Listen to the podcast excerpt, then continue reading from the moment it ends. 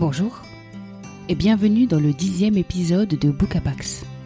Ça vous dit de percer le secret des livres D'aller voir comment ils sont construits? Venez, je vous emmène dans les coulisses de l'écriture. Ce podcast, c'est pour vous, passionnés de lecture. Ensemble, on va se glisser dans les arcanes du style, fouiller les tréfonds du langage. Vous aussi, vous lisez un livre en cherchant à savoir comment il est bâti? Alors suivez-moi. Aujourd'hui, on ouvre le tome 1 de la saga L'amie prodigieuse de Elena Ferrante.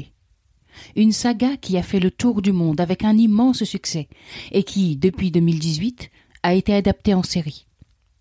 Le premier tome est paru en français en 2014 et a immédiatement conquis un large lectorat.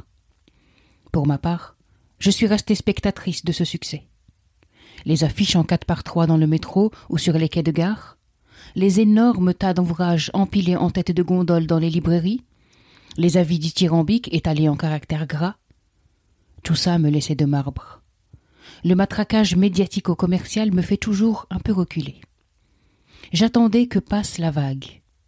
Et puis, les tomes de la tétralogie ont commencé à paraître en format poche. Et là encore, j'ai patienté. J'ai attendu année après année que chacun des quatre tomes paraisse, et je me suis mise à les acheter les uns après les autres, sans forcément les lire. Mais mon amie Nadia, elle-même journaliste et écrivaine, n'a eu de cesse de revenir à la charge. Il faut que tu lises cette saga, ne cessait-elle de me répéter. Alors, début 2020, j'ai programmé leur lecture pour l'été. Et dès les premières lignes, j'ai été intriguée.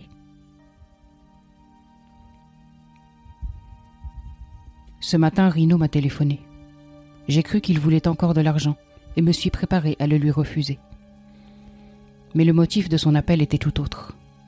Sa mère avait disparu. Depuis combien de temps? Quinze jours. Et c'est maintenant que tu m'appelles? Mon ton a dû lui paraître hostile. Pourtant je n'étais ni en colère ni indigné, juste un tantinet sarcastique. Il a tenté de répliquer, mais n'a pu émettre qu'une réponse confuse, gênée, moitié en dialecte et moitié en italien. Il s'était mis dans la tête, m'a-t-il expliqué, que sa mère était en vadrouille quelque part dans Naples, comme d'habitude. Même la nuit? Tu sais comment elle est? D'accord, mais quinze jours d'absence, tu trouves ça normal? Ben oui, ça fait longtemps que tu ne l'as pas vue, c'est encore pire.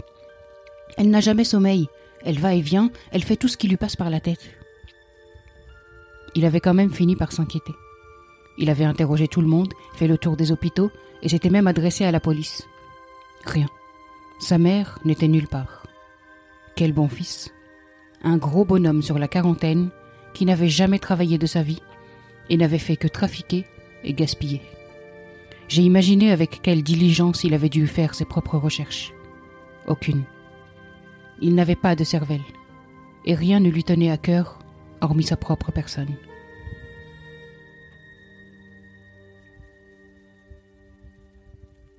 Prologue, il me plante une ambiance. Celle qui parle à la première personne du singulier, c'est Elena Greco. Celui qui l'appelle, c'est Rino, le fils de sa meilleure amie, Raffaella Cerullo. Raffaella et Elena ont alors 66 ans.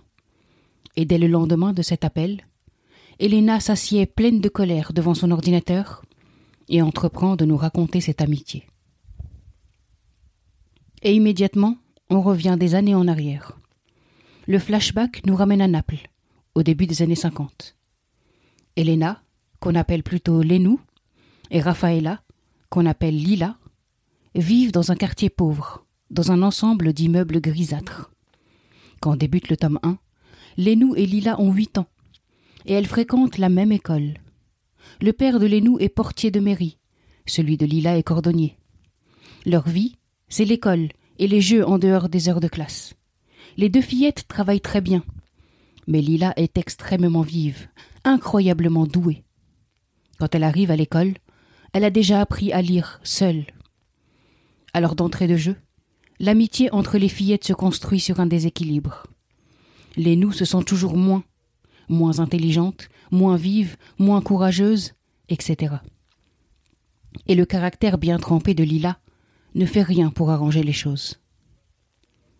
Mais d'abord, si j'ai un conseil à vous donner concernant ce premier tome de la saga, c'est bien celui-ci. Accrochez-vous durant les cent premières pages. Vraiment, tenez bon.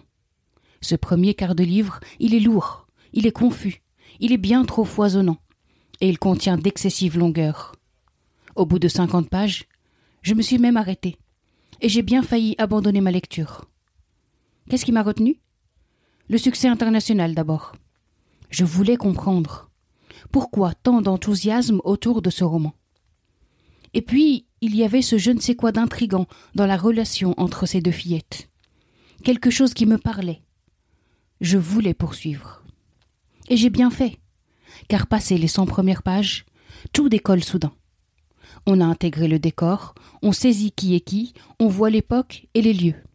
Ça y est, on est installé dans l'histoire et on est ferré. Le plus dur, à compter de ce premier quart de livre, ça va être de lâcher l'histoire pour faire autre chose.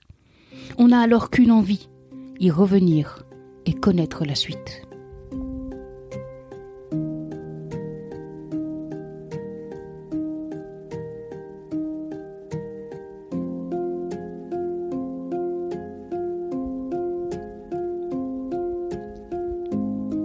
L'écriture d'Elena Ferrante est addictive. Alors oui, parfois il lui arrive de s'étaler un peu trop, mais ces quelques longueurs descriptives n'entament en rien notre enthousiasme. L'autrice nous raconte dix ans d'un quotidien fait de petits riens et d'émotions fortes. Elle met peu de dialogue dans ses pages, mais le texte respire et la lecture est un plaisir tant elle y met d'images évocatrices, d'assurance et de légèreté dans le style. On visualise les scènes, on est plongé dans une époque, celle de l'après-guerre.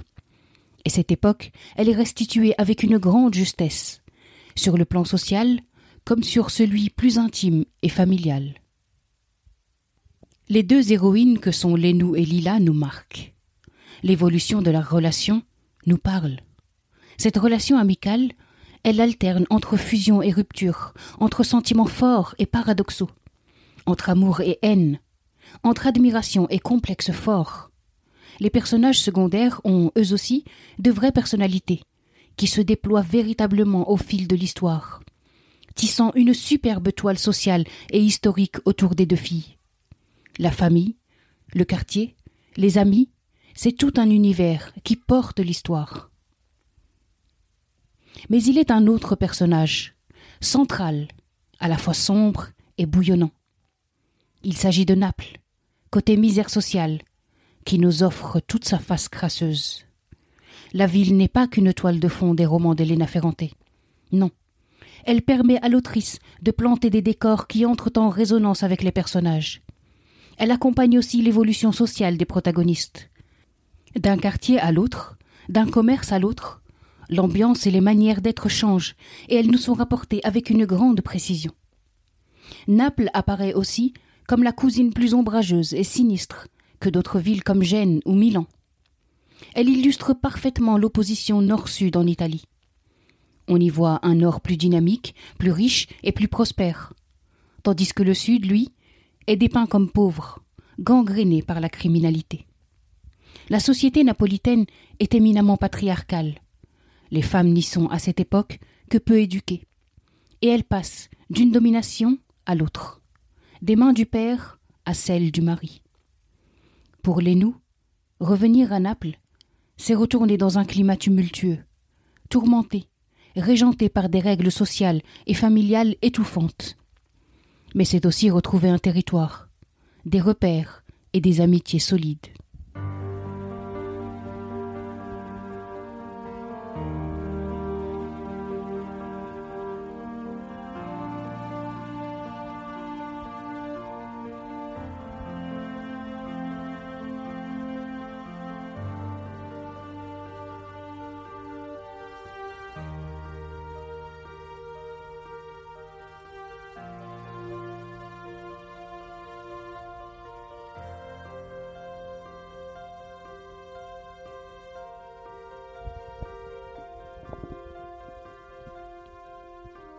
Mais le cœur de cette saga, c'est l'amitié.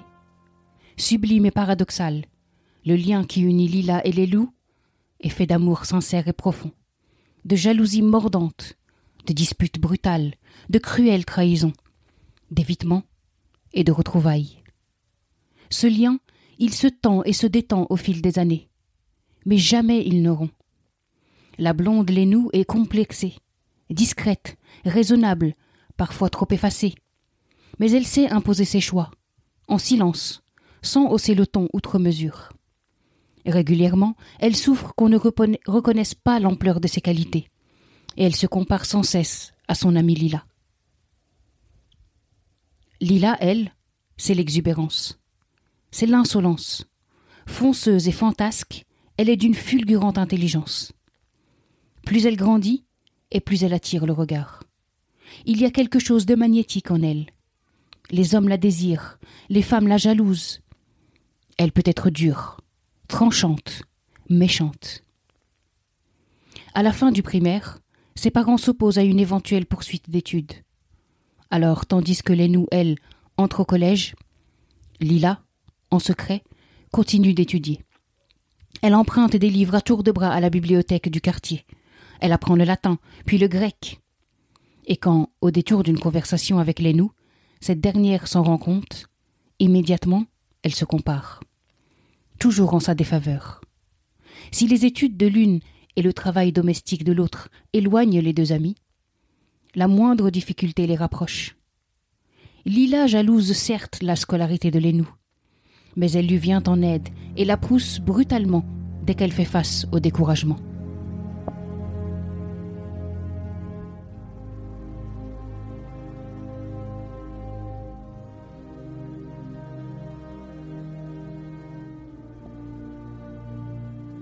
Les amis grandissent, et avec l'adolescence vient le désir d'ailleurs.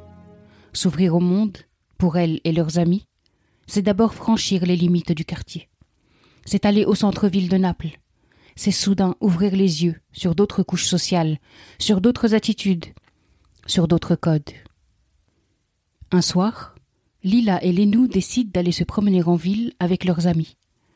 Et voilà ce que raconte Lénou.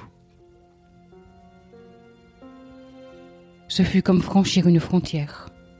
Je me souviens d'une foule dense de promeneurs et d'une différence qui était humiliante. Je ne regardais pas les garçons, mais les filles et les femmes. Elles étaient totalement différentes de nous. Elles avaient l'air d'avoir respiré un autre air, d'avoir mangé des aliments différents, de s'être habillées sur une autre planète, et d'avoir appris à marcher sur des souffles de vent. J'étais bouche bée. Ces femmes-là passait sans avoir l'air de me voir. Elle ne voyait aucun de nous cinq. Nous étions invisibles, ou sans intérêt. Pire, si par hasard leur regard tombait sur nous, elles se tournaient immédiatement dans une autre direction, comme irritées. Elles ne se regardaient qu'entre elles.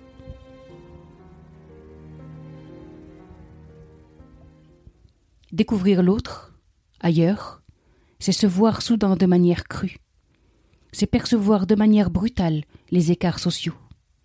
Les regards ne mentent pas. Pour les nous, la confrontation à l'autre est douloureuse. Elle la pousse encore davantage à sortir de sa condition, à s'instruire pour partir vers des horizons autres.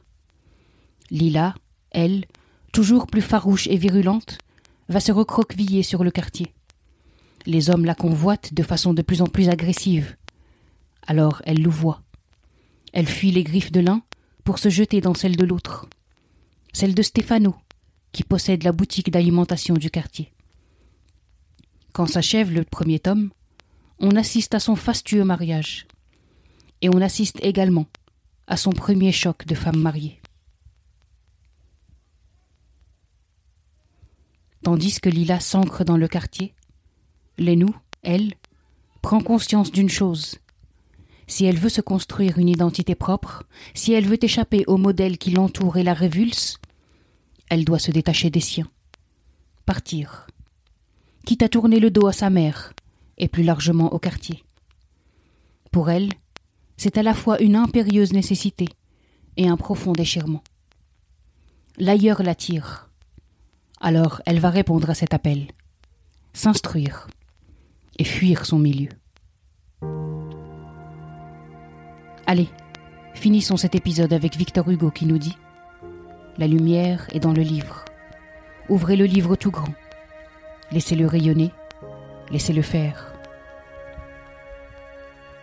Merci d'avoir écouté cet épisode. Je vous invite à le partager autour de vous, à le commenter et à vous abonner sur Apple Podcast ainsi que sur toutes les applications de podcast.